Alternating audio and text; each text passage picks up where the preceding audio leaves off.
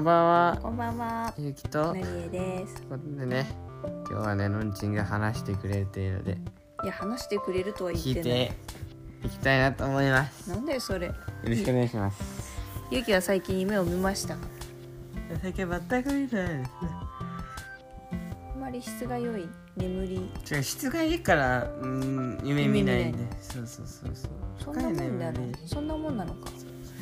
眠る、あ、じゃあね、起きる直前に見てた時は夢が覚えてるとかも言うけどね。だけどねそのね有機図解説入るけど、はい。その深い眠りと浅い眠りっていうのがあって、うん。例えばこう10時間寝た人と6時間寝た人がいましたって言うけど、はい。ずっと浅い眠りの人って疲れが取れてないんですよ、うん。結局は、でそうん。6時間とか、まあ、まあいわゆるショートスリーパーとかそういう人たちって、うん。こう逆に寝起きがすごく綺麗に起きるっていうじゃないですか。だからこう一瞬で深くまで入って、うん。でそこで起きるタイミングになったら疲れが取れたら一瞬で目覚めてうん。上がっちゃうから起きるところまで。本当？そう。だからその目覚めが悪い人って単純にこうずるずる引きずってるんですね。まあ、あんまりいいよ睡眠の質が良くないのかもね。うん。だからあの睡眠の質が良ければ良いほど、その夢見なくなるししかも、こうそう眠起きる直前に見た夢っていうのでもあんまりそれお寝起きが悪くなるからそれもあんまいいことではないっていう。だからあんまり夢見ることがいいことっていうわけでもなかった、いいこととは思わうんまあそんないいこととかあれではないうんまあ、だから夢見ない方が単純にいいんだよっていうけ話。ですどそうかいね。そうかいね。まあ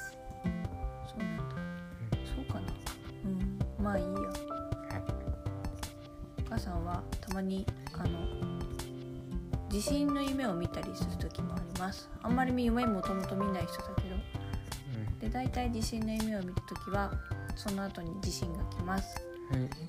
ただ今回は久しぶりに見た夢は津波の夢でした。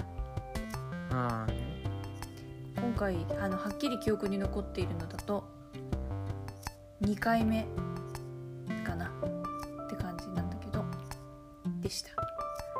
津波って自分の中に大きな変化が起こる時とかに見る夢だそう全て流されていくからね。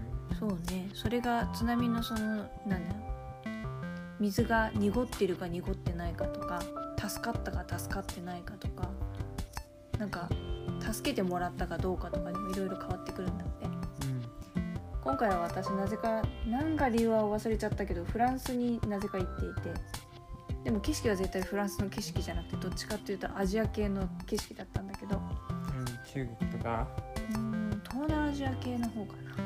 あだけどなんかめっちゃ私は高い高いビルにいて。ーエッフェル塔 エッフェル塔って塔じゃなくてマンション。あどこかの室のしかも外国なのにフランスなのに日本語が喋れる日本人かなんかに助けてもらっていて高い塔にあのビルにマンションにいられたんだけどうんうんあここならなんとかギリギリってた思ってたんだけど何度も何度も何度も何度も津波が来てあこれは結構マジでやばいかもみたいな。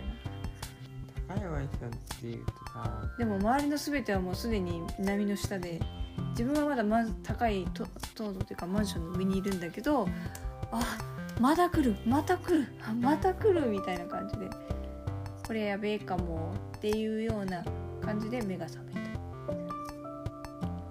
ていう夢でした。ちょっとインパクトが強すぎて今日はそんなあの意味のないお話をしてみました。はい。はい。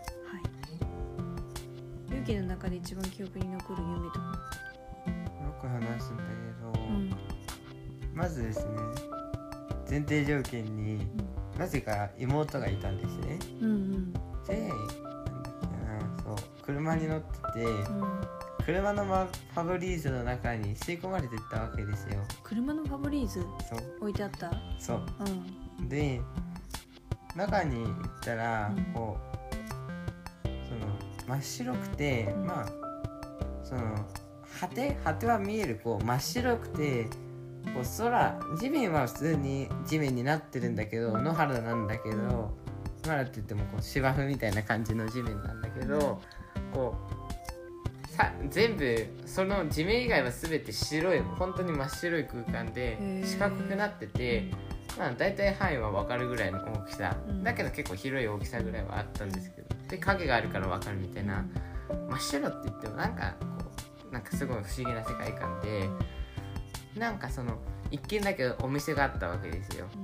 でそのお店に行ってみたらなんか狼の店員？無人だと思った？狼の店員がいたわけです。無人の店舗と思ったところに狼の店員がいて。で単純にそれはなんかおもちゃとか駄菓子とかそういうのがこうこうお店って言ってもこう囲いがあるわけじゃなくて野原の中にポツンと床があってそこの上にこうカゴとかが置いてあって。うん。そう。あのよく言うわ分かりやすく言うとなんかおもちゃのなんていうのかなこうスーパーとかにおもちゃコーナーみたいなのちょっとあるじゃないですか。うん。ああいうのがこうその芝生の上に急に地面があってそこに置いてあるみたいな感じのイメージで、そこに狼の店員がいてではなんかなんかいろいろとしてたわけです。そしたらこうなんか急にここから出ないとまずいみたいなことがビビッときたんですね、でどうしようどうしようって見たらその来たところになんかはしごがかかってたんですよね。こう天井に穴はなかったけどああそこに登ればいいんだって僕は思ったんです。でこう走ってこうなんていうのこうタイマーみたいなのが頭の中に出てきてあやばいやばいと思ってはしごの下に着いたあたりで目覚めた、はい、へえそれはいつぐらいに見た？小学校低学年の時とか。うん3年4年ぐらい。うん。じゃないかな。そんな感じの類の夢を見たのはそれっきり、僕結構不思議な夢見ることが多くて、ななんていうのかな結構ね出てくるものとして狼が意外と出てきたりしてへえ私狼は一回も出たことないわ。こうまたその白い無機質な本当に空間があって、うん。今回は本当に白しかなくて立体になってる空間があって、なんかそこにいたらあここなんかなんていうの闘技場みたいなところなんだなってうん。僕は察しましたと。うん。であこれはあれあここから狼が出てくるんだなってあの二足歩行で歩いてこう 双剣を持ってる狼が出てくるんだなって思って、出てきたわけですよその狼が。うん。でそこであの目が覚める夢とか。うん。本当にそれだけだったりとか。あとはなんだろう。もっと面白い夢で言うとなんかなんかよくわかんないけど本当によくわかんない夢で。なんかなぜか知んないけどこう女の子を助けたわけです、で仲良くなってあ僕その子が好きなんだなって思ったわけです、うん。で普通に学校生活っていうかなんかよく意味わかんない学校生活だったけど、うん。よく考えるとしてたわけです。でそこで夢が覚めたりとか。あとはもう一般的なので言うとそのゾンビに追われる夢も見たし結構こう僕ってあの夢見る回数が少なかったりするけど結構独特な夢見るからそう覚えやすいっちゃ覚えやすいんですよね。なんか結構。それね書き留めとかないと大人になるとさすがに忘れるよ。でもね。確か書き留めるのよくないしあそうね。そうそうね。夢はあんまり書き留めない方がいいっていう。もん。ねそう確かに。そうね。やめた方がいいと思ってまあ。そうねいろんな科学的な意味っていうよりは僕は、まあ、ちまあょっと、面白いからね。まあでも結構印象深い夢で、これが結構小学校高学年はもうあんま見てないんだよね。あの一番新しいのがそのなんか好きな子ができたみたいな夢が確か一番新しいけど